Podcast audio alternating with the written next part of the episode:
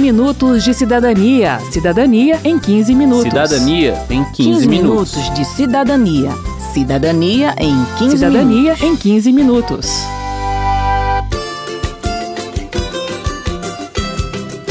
Olá, ouvinte, eu sou Márcio Aquilissardi e começa agora mais um 15 Minutos de Cidadania, que vai falar sobre a lei do inquilinato. Olá, Márcio. Olá, ouvinte. Eu sou Verônica Lima. A ideia deste programa é explicar as regras que buscam proteger tanto o dono de um imóvel residencial quanto o inquilino. Então, fique ligado. A primeira dica para não ter dor de cabeça é fazer um contrato por escrito.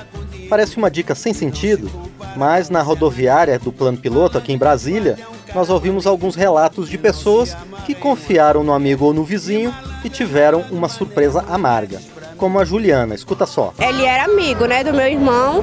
Aí ele entrou por confiança de boca. Não, a gente não fez contrato, não fez registro nenhum. Ele entrou, disse que ia pagar três dias depois. Aí ficou estendendo mais uma semana, mais uma semana. Acabou que a gente teve que expulsar ele de casa. E ele saiu, não pagou nem água nem luz, nem um dia do aluguel ele pagou e sumiu. Malandro é malandro e mané, mané, olha aí. Contrato verbal tem valor na justiça e você pode correr atrás do seu direito de receber o que foi contratado caso se encontre em situação parecida com a da Juliana. Mas, segundo a advogada Fernanda Gadelha, você vai ter mais trabalho porque vai ter que levar testemunhas para comprovar que aquele contrato verbal foi feito e descumprido. Vale aí então o bom e velho ditado: amigos, amigos, negócios à parte. E essa dica vale também para vistoria que, segundo a advogada Janine Massuda, é uma segurança para ambas as partes, tanto para o locador, para que ele receba o imóvel nas mesmas condições em que foi entregue, com exceção do desgaste natural decorrente do uso, quanto para o morador, para que não seja obrigado a consertar algo que já apresentava problemas no início do contrato. O dono do imóvel, diz Massuda, tem a obrigação de fazer um relato das condições em que o imóvel está sendo ofertado, mas a advogada recomenda que o termo de vistoria seja feito em conjunto e assinado pelas duas partes e por testemunhas. Se o imóvel for mobiliado, que é muito comum nos aluguéis por temporada, o relato de vistoria deve incluir também os móveis e utensílios deixados, com a devida autorização de uso. Aperto não.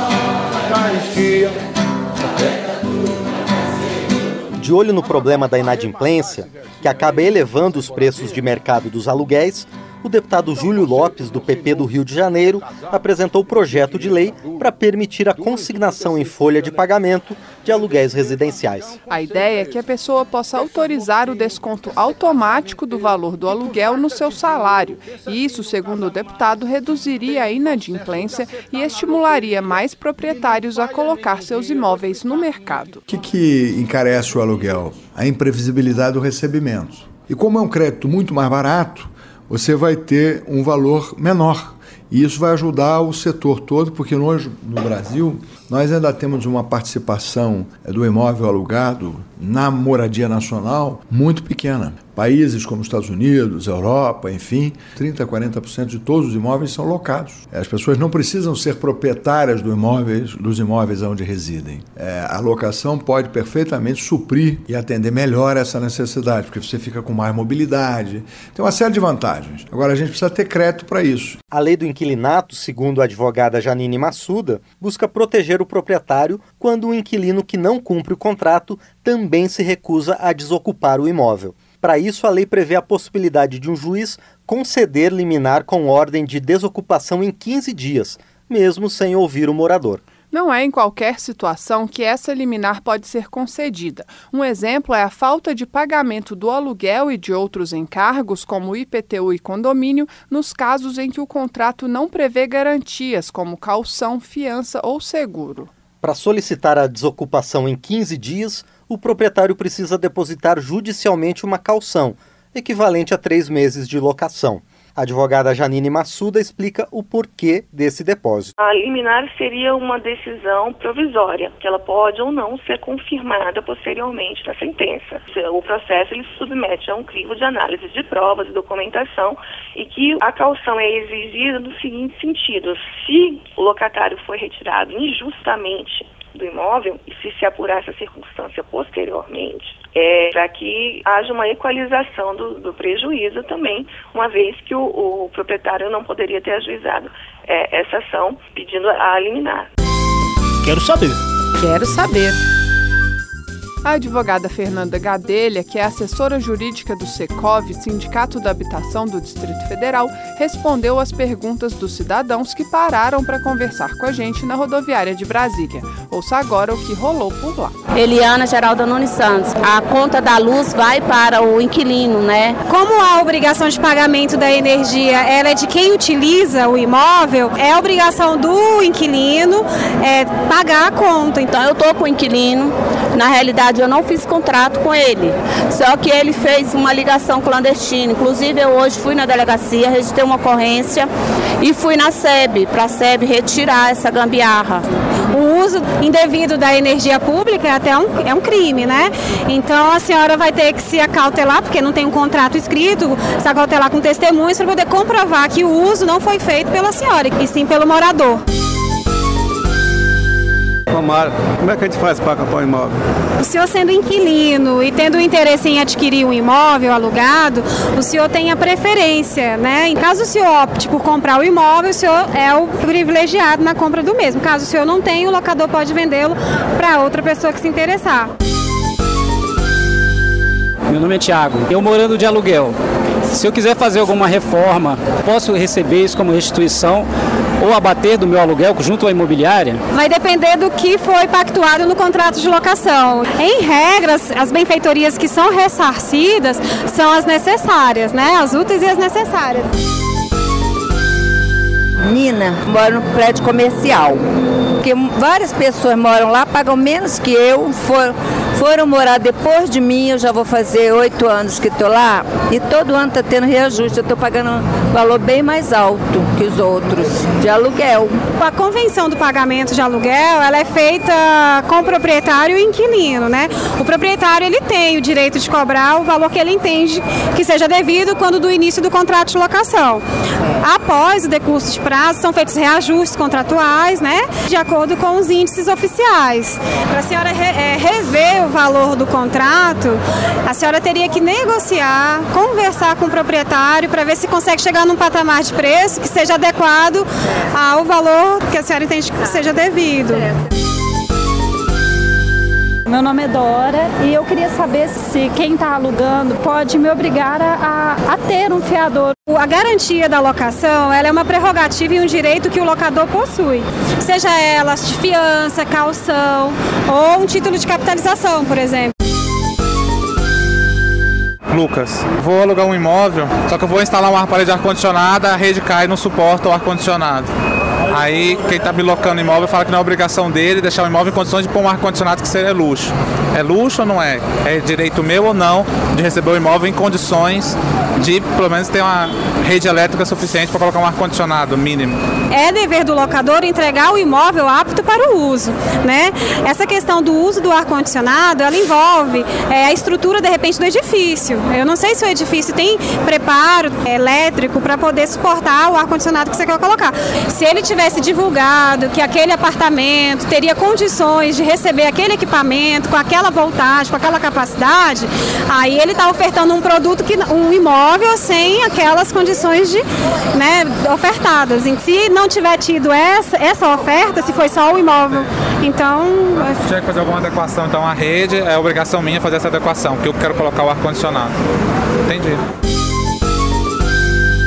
Meu nome é Juliana. Quem tem que consertar a parte elétrica da casa? Como ela é ligada à estrutura do imóvel, a princípio, de forma genérica, quem é responsável pela estrutura do imóvel é o locador, o proprietário. Se a senhora utilizou indevidamente esse imóvel, causou algum dano específico que acaba, acabou atrapalhando aquela estrutura elétrica, aí a senhora seria responsável. Mas o caso foi fenômeno da natureza, né? Choveu, a instalação por estar muito velha, veio pegando fogo. Esse caso específico, como a senhora está falando, é do proprietário.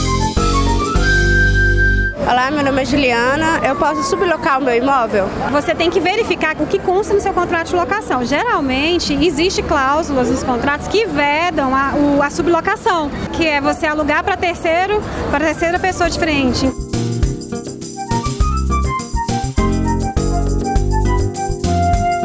Voltamos e vamos agora falar sobre prazos de contrato. A advogada Janine Massuda explica que há duas situações: contratos com menos de 30 meses e contratos com 30 meses ou mais. A diferença está no direito do proprietário de pedir o imóvel de volta sem justificativa. Vamos lá, se o contrato tem 30 meses ou mais, o proprietário só poderá pedir a devolução antes de vencido o prazo em algumas circunstâncias, em geral ligadas ao descumprimento do contrato por parte do morador, como falta de pagamento. A Janine Massuda cita outras razões previstas na lei. A realização de reparos urgentes no imóvel que tenham sido determinados pelo poder público e que não podem ser executadas com um inquilino residindo no imóvel. Também extinção do contrato de trabalho, se a ocupação do imóvel decorrer dessa relação de emprego. E para uso próprio, tanto do, do proprietário como do seu cônjuge, companheiro, para uso do seu descendente ou do seu ascendente que não disponha de outro imóvel. Claro, teria que haver a comprovação dessas circunstâncias. Bem, a ideia é que o morador não seja incomodado por um pedido de desocupação do imóvel durante os 30 meses ou mais previstos no contrato. Vencido esse tempo, o contrato passa a ser por prazo indeterminado e o locador pode exigir o imóvel de volta sem apresentar uma justificativa, mas desde que informe o morador com pelo menos 30 dias de antecedência. Já no caso dos contratos com prazo inferior a 30 meses, há também as circunstâncias em que o proprietário vai poder pedir a desocupação antes da hora, mas a devolução sem justificativa só vai ser possível depois de cinco anos de vigência do contrato.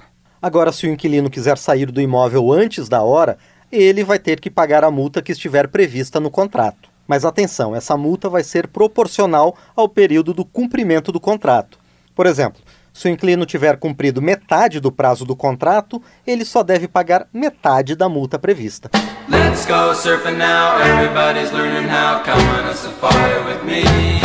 Vale a pena a gente explicar também os prazos do aluguel por temporada, que pode ser aquela casa na praia que você aluga para as férias, mas pode ser também um apartamento que você aluga para fazer um curso em outra cidade ou mesmo para fazer um tratamento de saúde. A regra geral para imóveis urbanos, diz a Janine Massuda, é que o prazo não pode passar de 90 dias, contando todas as prorrogações. Passado o prazo do contrato, se o locatário não desocupar o imóvel, o dono tem 30 dias para entrar com ação pedindo o imóvel de volta. Para isso, ele não precisa apresentar justificativa e pode pedir a liminar de desocupação em 15 dias, pagando aquela calção de três aluguéis. Se ele não fizer isso em até 30 dias após o término do contrato, o contrato é transformado automaticamente em um contrato de 30 meses ou mais. Aí o proprietário só vai poder pedir o imóvel depois do prazo de 30 meses. E é bom a gente lembrar que alguns pontos do contrato de aluguel podem ser livremente negociados entre as partes, o que reforça a importância de se ter um documento escrito. Um bom exemplo é o IPTU.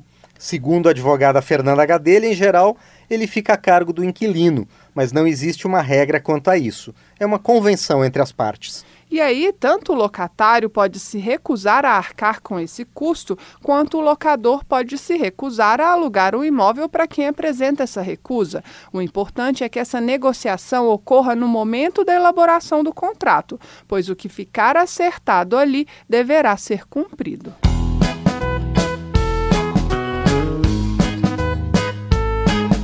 Muito bem, termina aqui mais um 15 minutos de cidadania, que teve produção de Cristiane Baker e Lucélia Cristina. Trabalhos técnicos de Carlos Augusto de Paiva, edição e apresentação de Márcio Aquilissardi e Verônica Lima. Se você tem alguma dúvida, mande pra gente pelo 0800 619 619 ou pelo e-mail rádio@câmara.leg.br. E aproveite ainda para curtir a página da Rádio Câmara no Facebook. Você pode propor temas para novas edições do 15 Minutos e compartilhar o link do programa com seus amigos. O 15 Minutos de Cidadania é produzido pela Rádio Câmara e transmitido pelas rádios parceiras em todo o Brasil. Você pode conferir todas as edições do programa no site da Rádio Câmara. Acesse rádio.câmara.leg.br. Uma boa semana e até o próximo programa. 15 minutos de cidadania. Cidadania em 15 minutos. Cidadania em 15, 15 minutos. minutos de cidadania. Cidadania em 15 Cidadania minutos. em 15 minutos.